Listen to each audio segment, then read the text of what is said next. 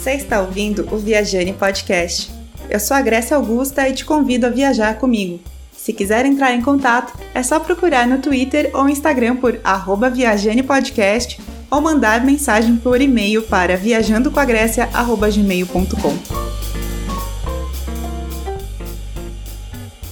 Mas aí um amigo meu de trabalho que ia alguns umas semanas depois, inclusive a gente tinha trocado algumas ideias a respeito de, de passeios ou, ou de, de, roteiros que a gente ia fazer, ele me mandou uma mensagem e perguntou assim, e como é que tá a situação do furacão? Hum. Como assim, situação do furacão? Aí ele falou assim, mas você não tá vendo televisão? Eu falei, pô, não, não tô vendo televisão, não tô acompanhando nada. Ah. E aí, o que que acontece? Tinha uma tempestade que estava se tornando para virar um furacão, que era o Sandy, que tinha passado pelas Bahamas. É, é aqueles caminhos loucos, né? Que você Sim, começa a ver em, em, canal de, de Weather Channel e tal. Que ia cair em Nova York. Isso, se eu não me engano, quando eu fiquei sabendo disso, era uma sexta-feira e estava planejado para ele chegar na cidade na segunda-feira eh, de noite. Oiê, viajaners, tudo bem com vocês? Gente, hoje eu vou trazer uma pessoa muito, muito, muito querida por mim. Olha só, a casa do destino, não é mesmo? Conheci aqui na pandemia, enquanto eu tava fazendo um curso com a Clara Verbook. E de repente a gente tava ali fazendo um grupinho, falando de livro, falando de coisa de, de artista e tudo mais. Olha, eu ganhei até uma dedicatória no livro dele, gente. Eu tô muito emocionada aqui, ó. Não, não consigo nem conter as lágrimas. Então eu vou chamar aqui o Lisandro. Lisandro, por favor, se apresente, fale quem é você na fila do pão. Olá, Grécia, tudo bem? Prazer estar aqui. Sou um grande fã do teu podcast. É difícil até como é que eu vou me apresentar assim. Vou, vou falar assim. É, sei lá, eu escrevo, eu crio jogos, eu trabalho com educação, né? Eu me meto em 200 coisas diferentes, né? Então, é difícil falar assim uma coisa específica, mas estou aí. Sim, é. O Lisandro é a pessoa que você denomina artista, porque faz muita coisa. Inclusive, a gente fez a maratona de desenho, né? Agora em novembro. Novembro ou outubro? Não, em outubro. Nossa, eu tô. Eu tô doida já.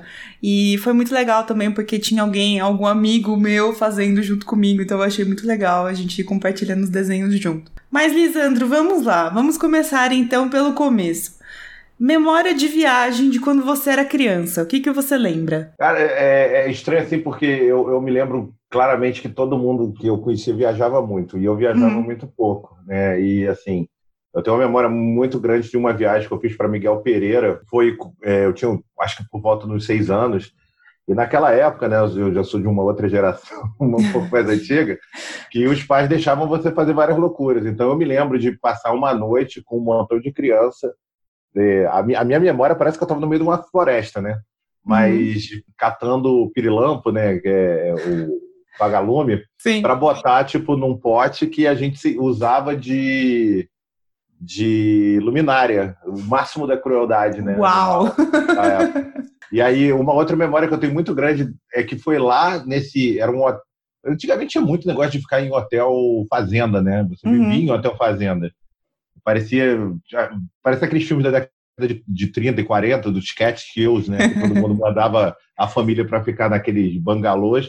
Sim. E eu me lembro claramente, assim, de ter aprendido a ver hora no relógio analógico naquela época. Nossa, mas por quê? Que você estava entediado ou não? Não, porque eu precisava saber os horários, porque normalmente o hotel, hotel Fazenda tem 200 mil atividades, né? Tá. E 87 refeições por dia, né? O café da manhã, café da manhã dois, é, lanche, não sei o quê. E eu sempre ficava me perguntando como é que era a hora. E eu me lembro que me ensinaram na época a questão do múltiplo de 5. E ali foi quando eu aprendi a ver hora realmente no relógio. Olha só. Quantos anos você tinha? Tinha uns seis anos, eu acho. Olha, parabéns. Eu aprendi a ler relógio analógico acho que faz pouco tempo. Eu sou muito ruim com isso. A já nasceu numa época que não tinha mais relógio analógico, né? Relógio analógico virou decoração. Na minha época, é. relógio analógico era uma necessidade. Mas eu acho muito engraçado, porque quando eu tava já com uns 20 e poucos anos, eu tava cansada já de ser a pessoa que perguntava uma hora pra mim, e se tivesse um relógio analógico, eu ficava fazendo a continha, sabe? E aí eu falei, não, agora eu preciso aprender. Eu acho que eu tava com uns 24 anos. Aí eu comprei um relógio analógico e eu ficava usando assim, eu ficava olhando o tempo todo e tentando entender que horas eram. Muito tonta, mas aprendi agora, né? Você aprendeu ainda criança, parabéns. Muito bom. Lisandro, então conta a sua última viagem. Para onde você foi? Cara, a última viagem que eu fiz foi pro aqui pro interior do Rio, perto de Petrópolis. A gente, uhum. Mesmo no meio da pandemia, a gente está tentando buscar alguns lugares, pelo menos, para poder sair de casa. Porque eu estou em, em, em, uhum. quarentena uhum. completamente, né? Sim. Então eu não saio de casa durante semanas. Agora eu estou começando a sair porque as aulas da minha filha voltaram. Mas é, eu estava tava achando até que eu estava com deficiência de vitamina D, porque nem sol eu pegava. Então, nesse esquema de, de home office, começava a trabalhar às 7 horas da manhã, 7 horas da noite você terminava, eu não via nem o sol. E, e aí a gente buscou alguns lugares que, assim, perto aqui de, de casa, de um, uma, duas horas de distância. Sim. E a gente foi, por exemplo, para Pati de Alferes, num lugar que, assim, era totalmente sanitária as questões, né? Então uhum. você nem via as outras pessoas do hotel, horário para café da manhã, horário para usar isso, horário para usar aquilo, e poder pisar na terra e pegar sol, entendeu? Que eu acho que era o que eu estava sentindo falta. Claro. Parecia que eu estava voltando assim de uma prisão, mas é, é essas foram as últimas viagens que eu fiz. Não, e pior que você falou agora da vitamina D, cara, isso é muito, muito importante, porque é isso que você falou, a gente acorda, vai trabalhar, termina o dia, a gente ainda tá trabalhando, né? Então já escurece, a gente ainda tá na frente do computador e não toma sol e não se cuida, né? E eu acho que para quem trabalha já em, em home office, para quem já tá mais acostumado, que no meu caso, né, eu já trabalhava em home office antes, nossa, para mim a, a sensação que eu tenho é que só piorou. Então, tô tentando sair, por exemplo, eu tenho um cachorro, né? Eu tenho o Guga.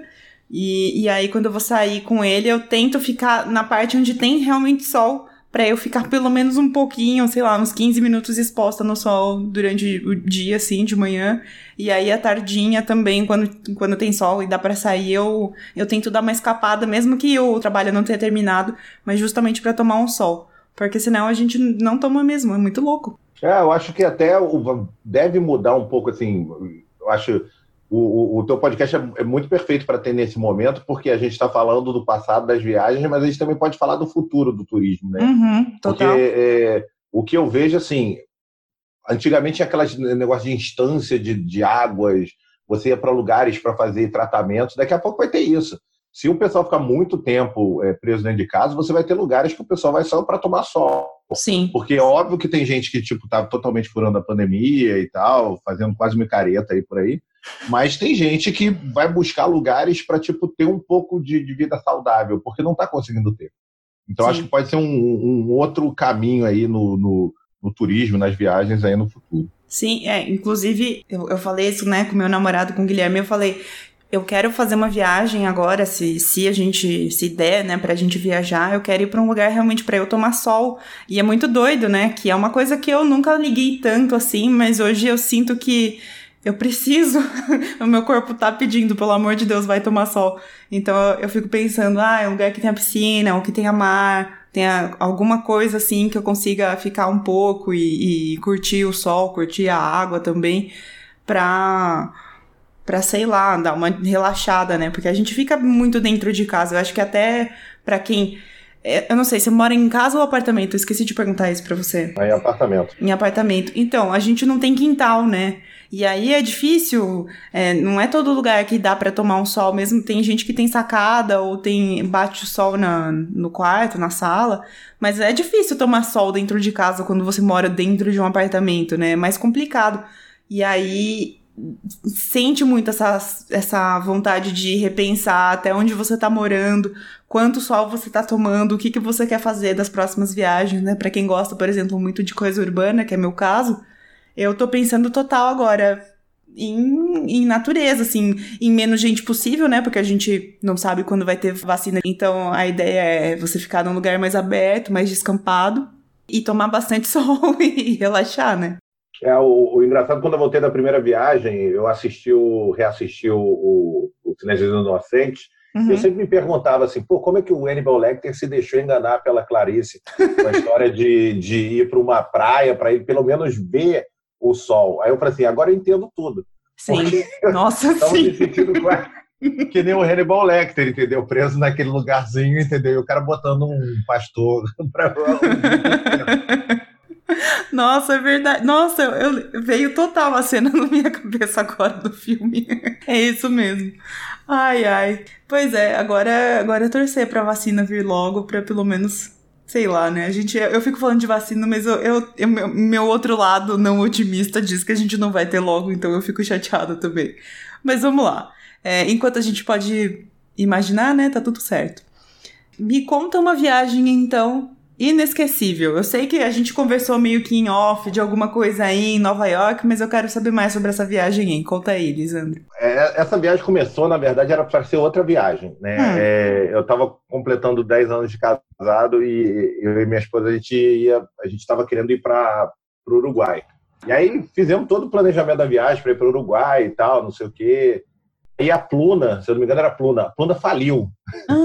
E a gente ficou numa situação, e ela ficou tipo mega tensa, falou, e agora não vamos receber dinheiro nunca mais e tal. E aí a gente começou a correr atrás de voltar o dinheiro dos hotéis e blá blá blá. blá. E aí o que que aconteceu? Eu meio que me antecipei, falei assim, cara, então vou arrumar uma outra viagem. No ano anterior eu tinha ido para Nova York, porque eu tinha ido numa convenção de RPG em Indianápolis, e eu tinha ficado uns dias em Nova York e fui para a convenção e tal. Eu falei assim, cara, vou de novo, mas dessa vez vou com ela. Uhum. E, e, assim, por conta própria, comprei passagem e tal. Aí acabou que eh, o negócio da Pluna se resolveu, aí a gente, ao invés de ir para o Uruguai, fomos para a Argentina só, e ficamos com a viagem de, de, de, Nova York justamente na época do aniversário de casamento. E aí a gente foi para lá e tal, e né, mega animação no meio do outono. Uhum. E quando a gente chegou lá, e o tempo não estava muito bom e tal, mas aí um amigo meu de trabalho que ia alguns, umas semanas depois, inclusive a gente tinha trocado algumas ideias a respeito de, de passeios ou, ou de, de, roteiros que a gente ia fazer, ele me mandou uma mensagem e perguntou assim, e como é que está a situação do furacão? Hum. Como assim, situação do furacão? Aí ele falou assim, mas você não está vendo televisão? Eu falei, pô, não, não estou vendo televisão, não estou acompanhando nada. Ah. E aí, o que que acontece? Tinha uma tempestade que estava se tornando para virar um furacão, que era o Sandy, que tinha passado pelas Bahamas. É, é aqueles caminhos loucos, né? Que você Sim, começa a ver em, em, canal de, de Weather Channel e tal. Que ia cair em Nova York. Isso, se eu não me engano, quando eu fiquei sabendo disso, era uma sexta-feira e estava planejado para ele chegar na cidade na segunda-feira eh, de noite. E, e, e, foi muito louco que foi o seguinte: eh, a gente começou a ver a cidade começar a ser preparada para receber um cataclismo. Então, o, o que, que aconteceu? É, eu me lembro assim, no sábado de noite, na rua, que a gente estava no hotel, a gente ficou num hotel no Chelsea, que era muito legal, que era um hotel que eu, eu falava que era meio da máfia russa, porque era muito barato e era muito mas era muito bom. Ele não tinha café da manhã, não tinha nada, era perfeito, porque uhum. assim, tudo você tinha que fazer na rua.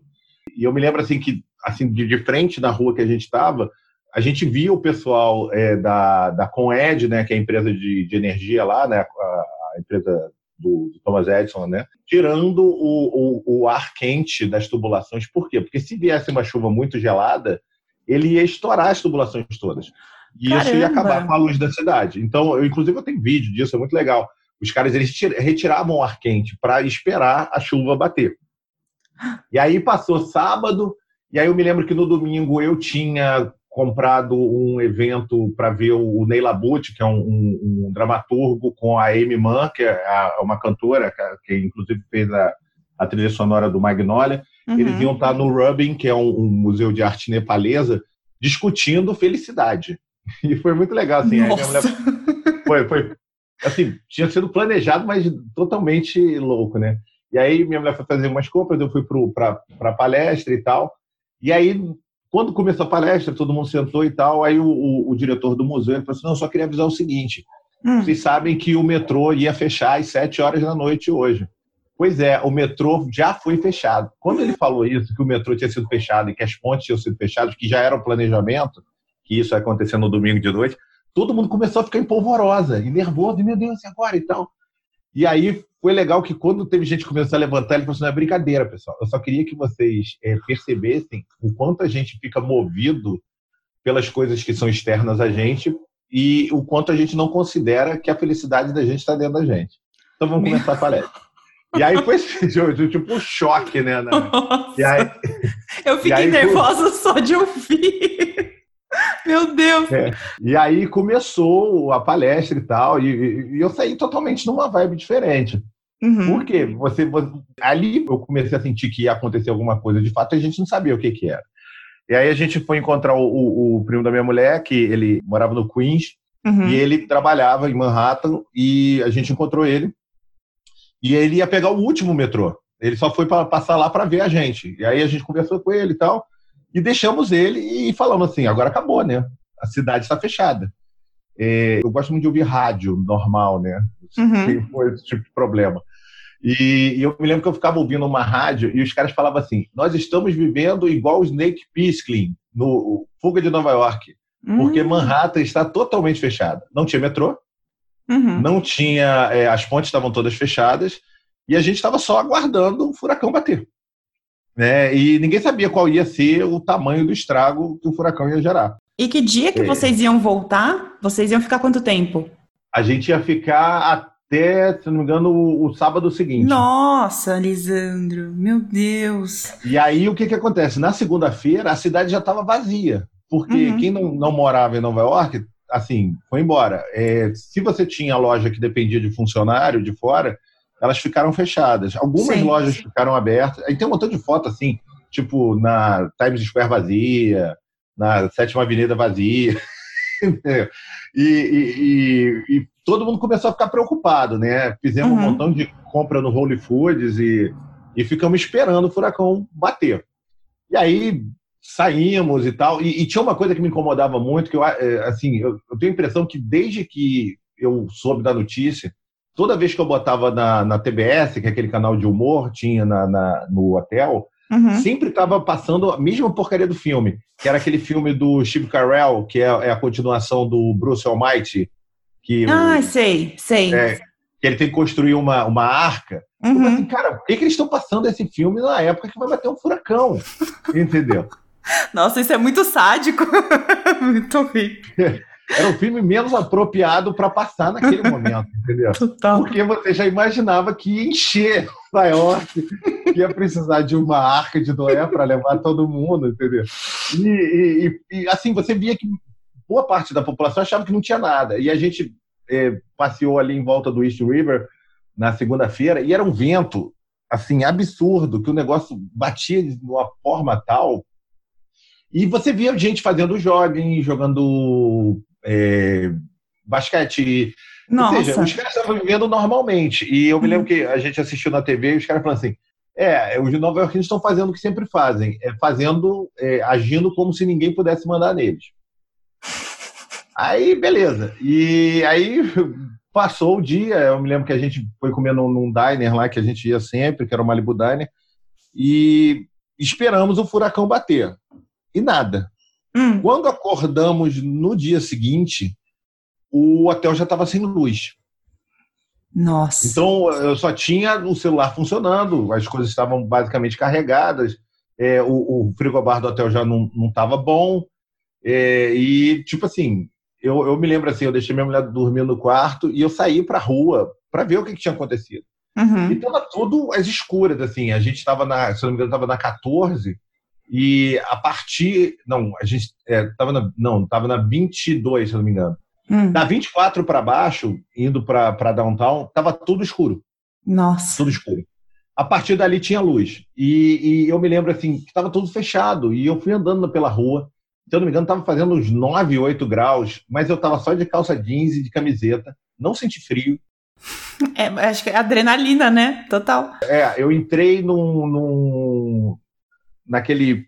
Era Petit Marché, se eu não me engano, que tem uhum. negócio de, de, de, Fiz umas compras e as pessoas estavam, tipo, se degladiando para comprar banana.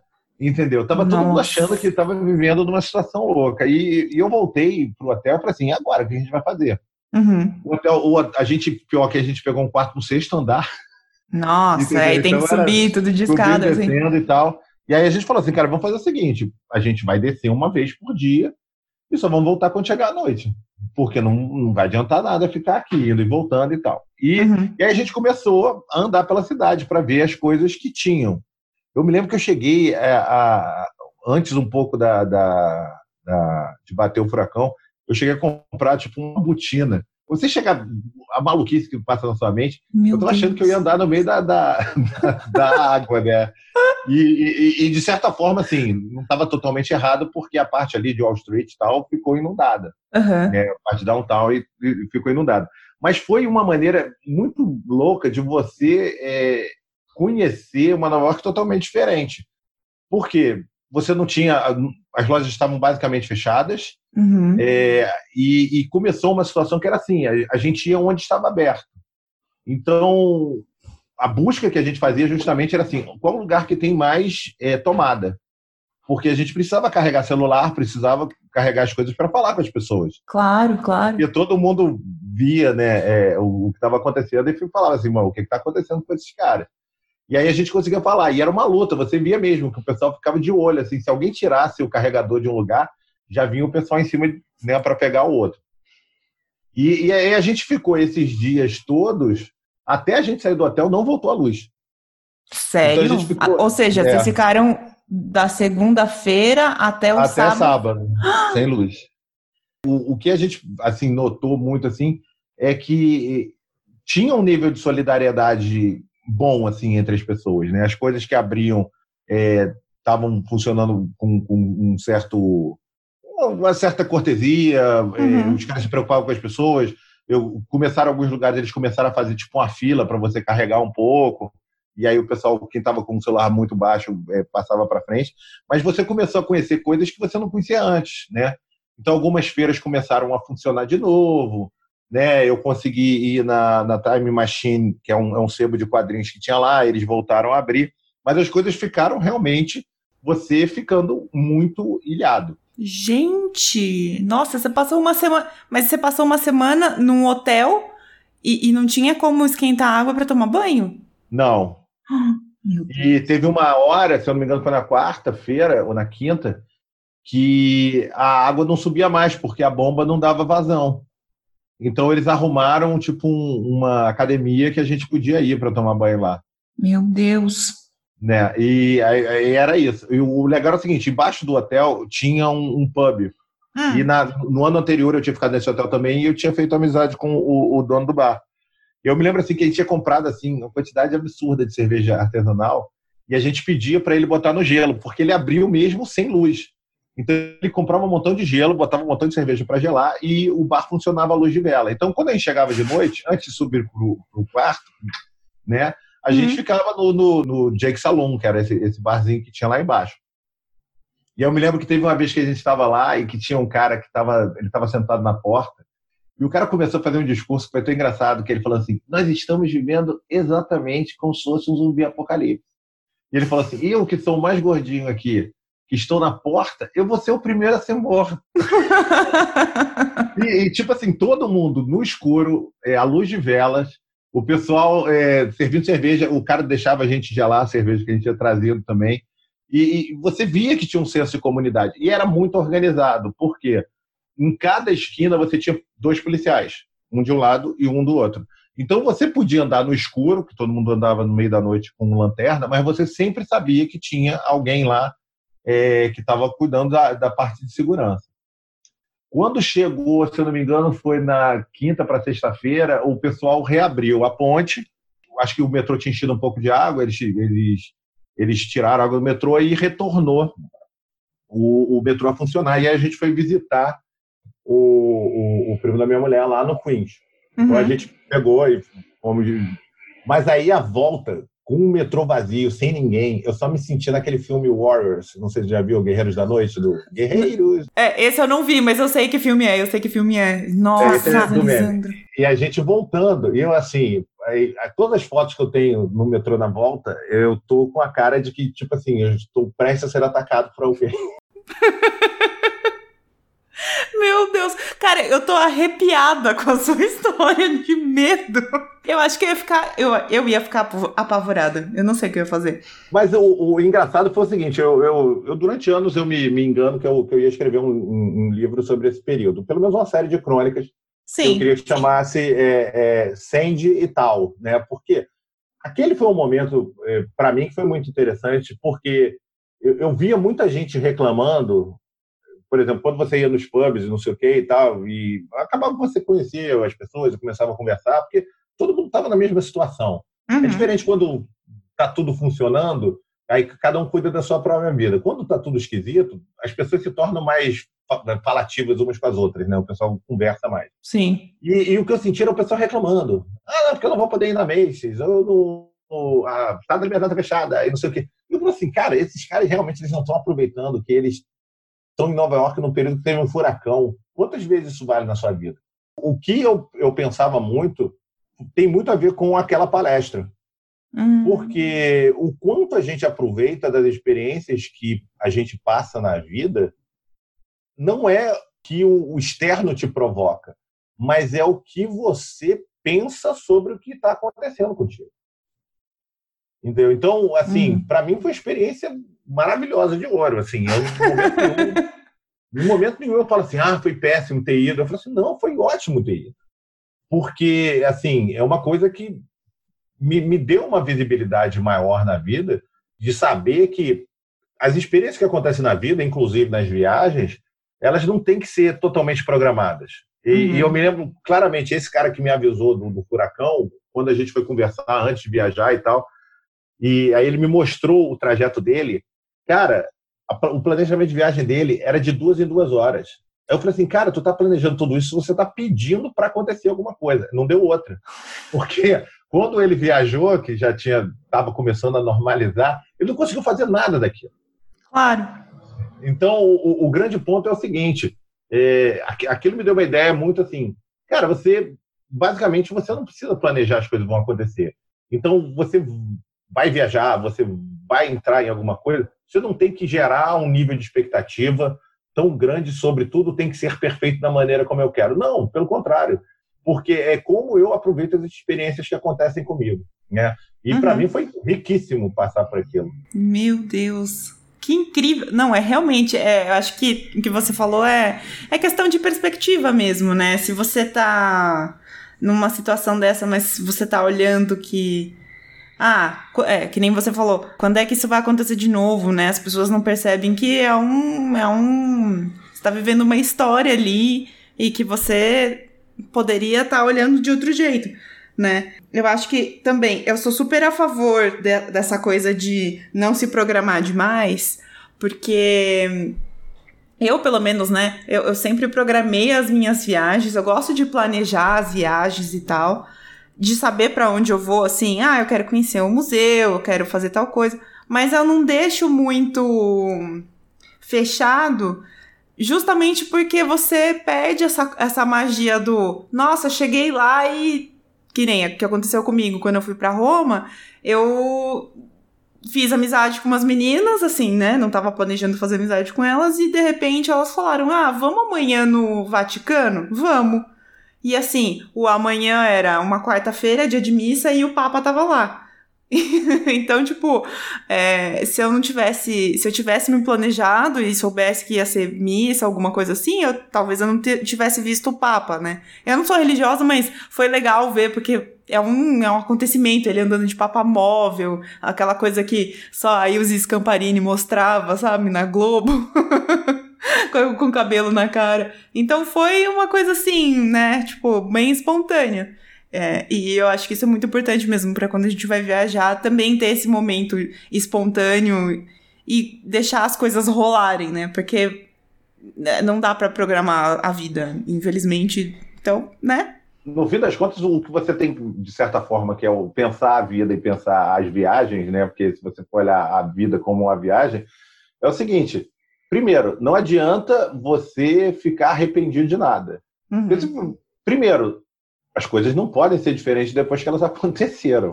Sim. Então, acabou. Então, o arrependimento não serve de nada. Né? E, e, e o segundo ponto, é, cara, é o seguinte: tudo que está acontecendo contigo é bom. Uhum.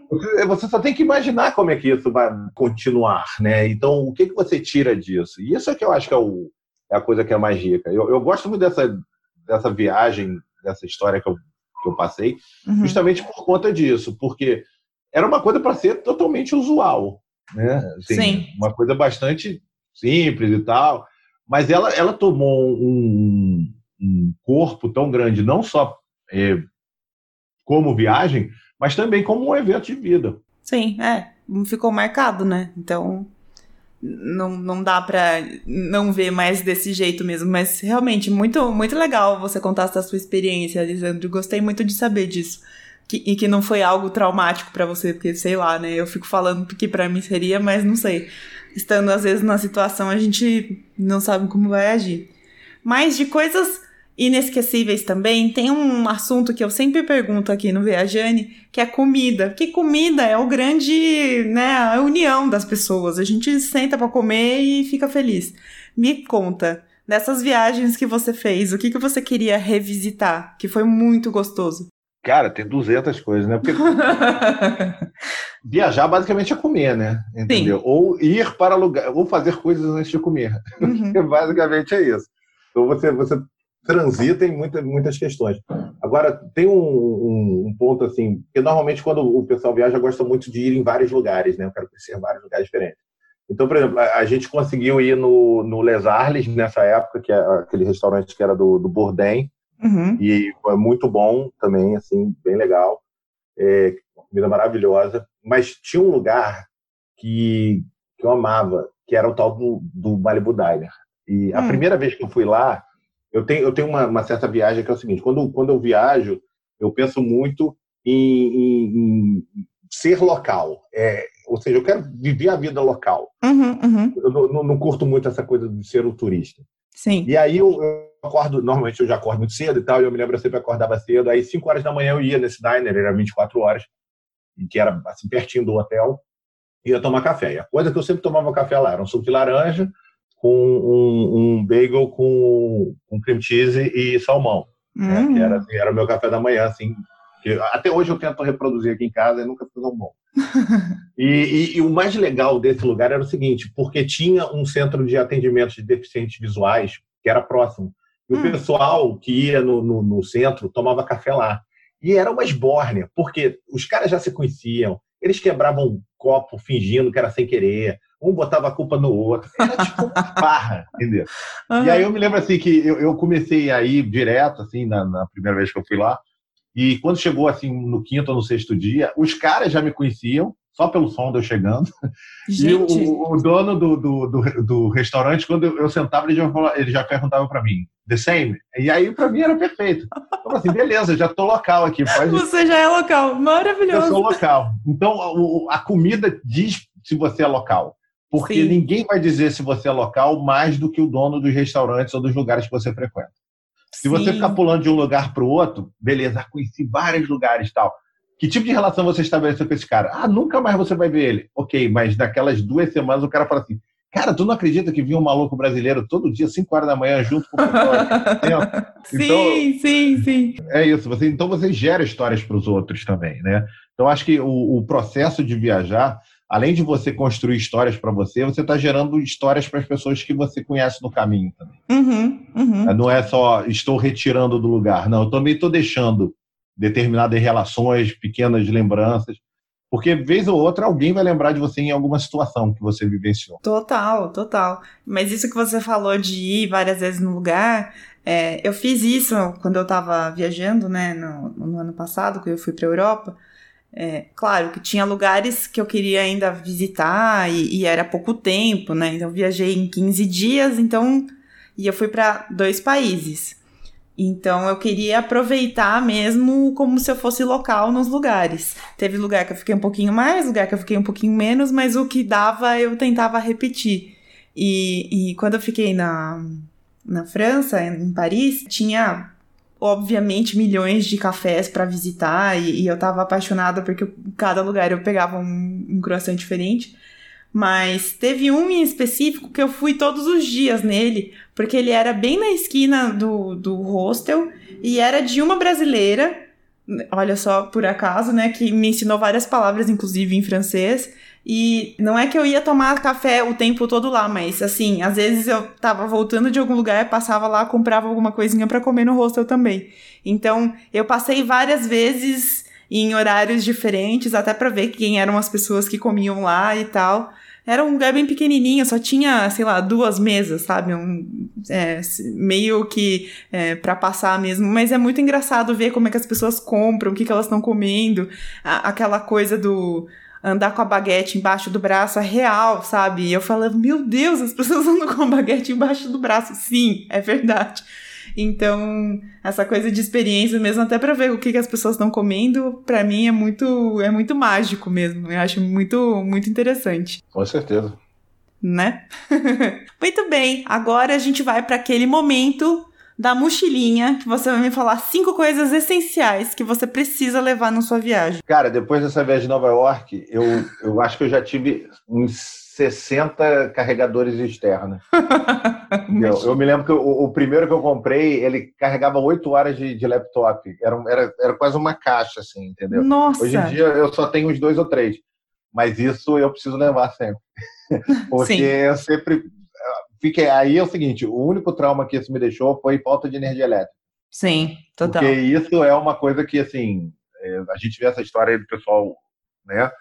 Lá no, é, mas, pelo amor de Deus, cara, não Sim. tem coisa pior, porque toda a vida da gente é baseada em energia. Então, a gente depende de, de petróleo, de energia elétrica, é, de todos os tipos de energia. Por quê? A vida roda nisso. As uhum. geladeiras funcionam com isso, elevadores, os carros, tudo depende de energia.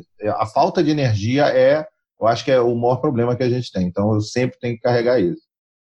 É, uma outra coisa que eu sempre tem que andar, eu tenho um Kindle, então, assim, é o, o que mata a minha vontade de ler. Então, uhum. eu posso. Eu me lembro, antes de eu ter o Kindle, eu viajava muito a trabalho.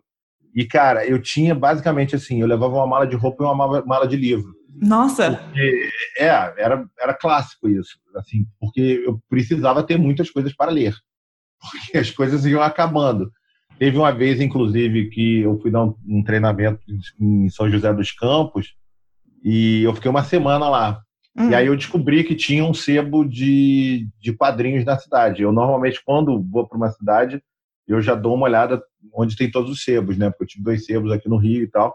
Uhum. E aí eu, eu, tenho essa fascinação com, não tanto com livraria, mas mais de livraria de usado.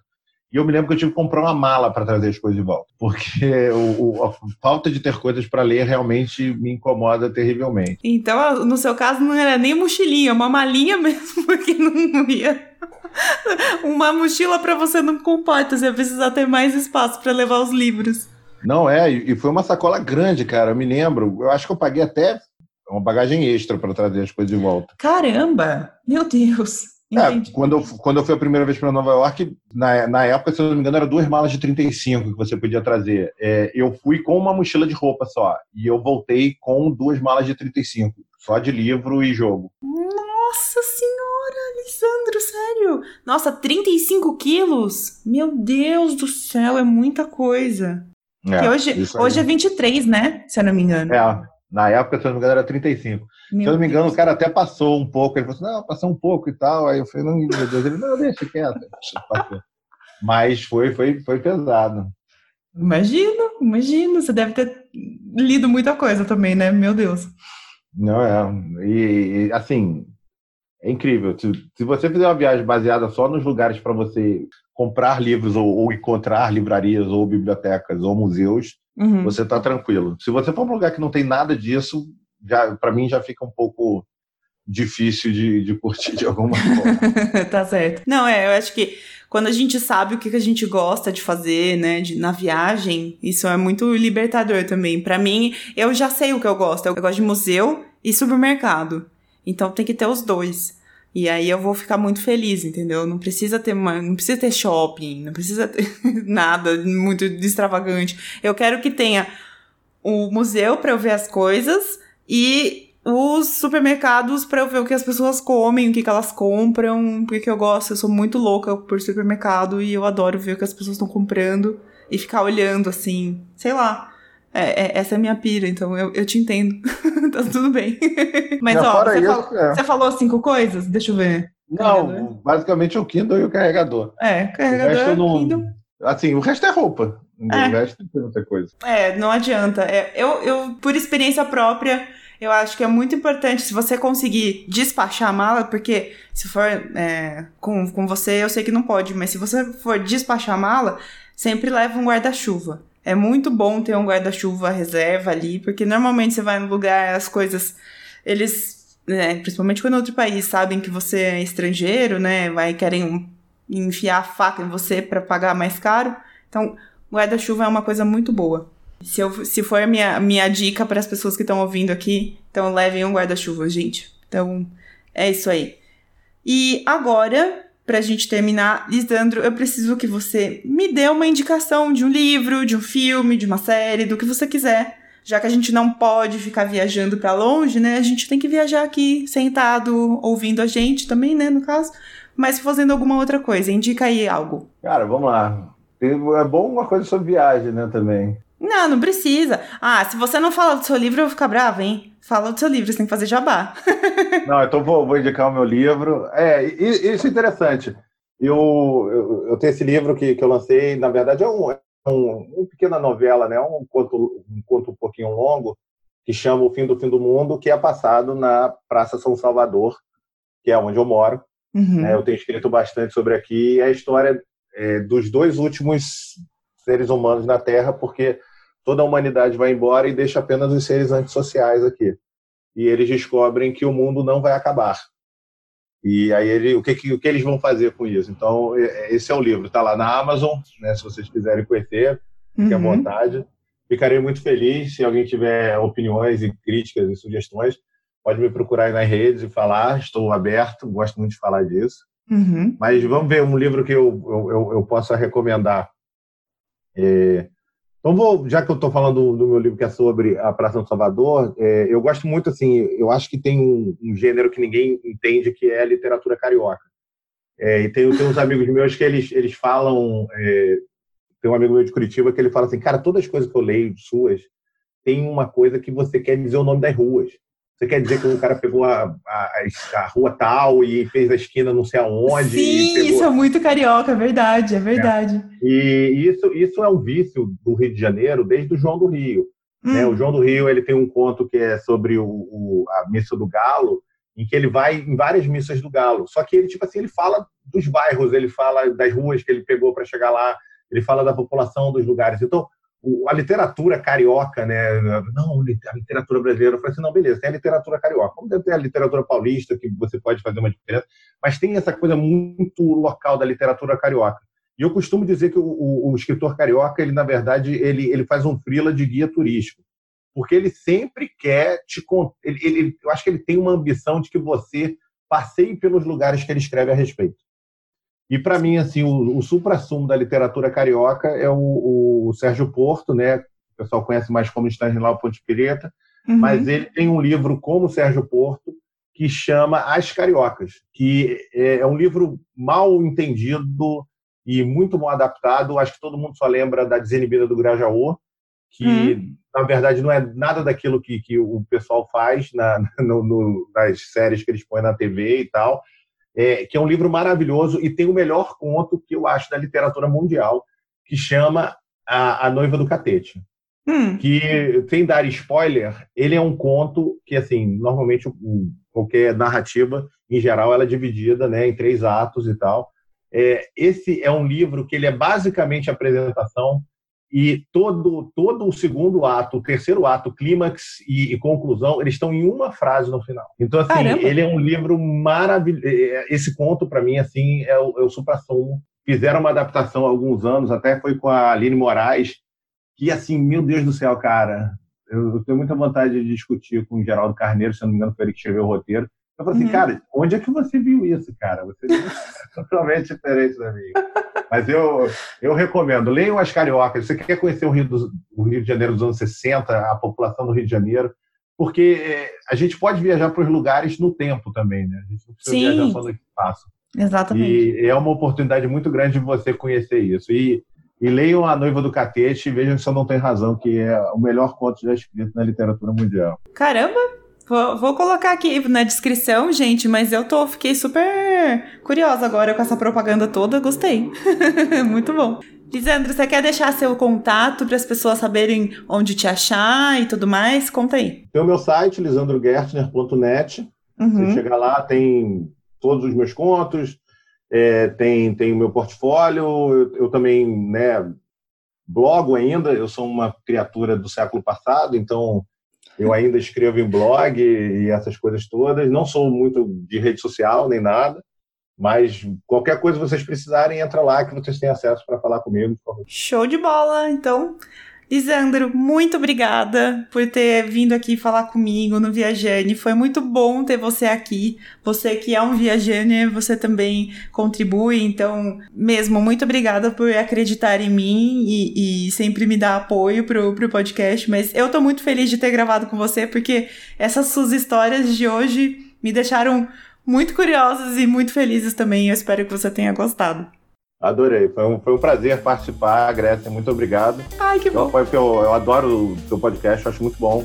Eu acho que a gente precisa falar, assim, nesse momento, assim, a gente ouvir as viagens dos outros.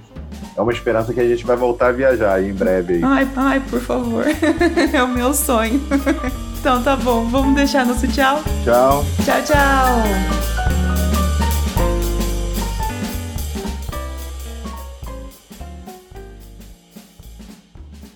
Ei, não acabou ainda! Você gostou desse episódio? Vem me contar nas redes sociais ou por e-mail que eu vou adorar saber.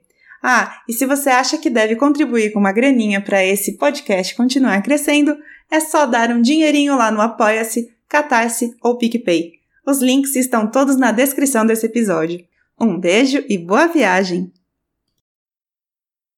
Esse podcast foi editado por Grécia Augusta.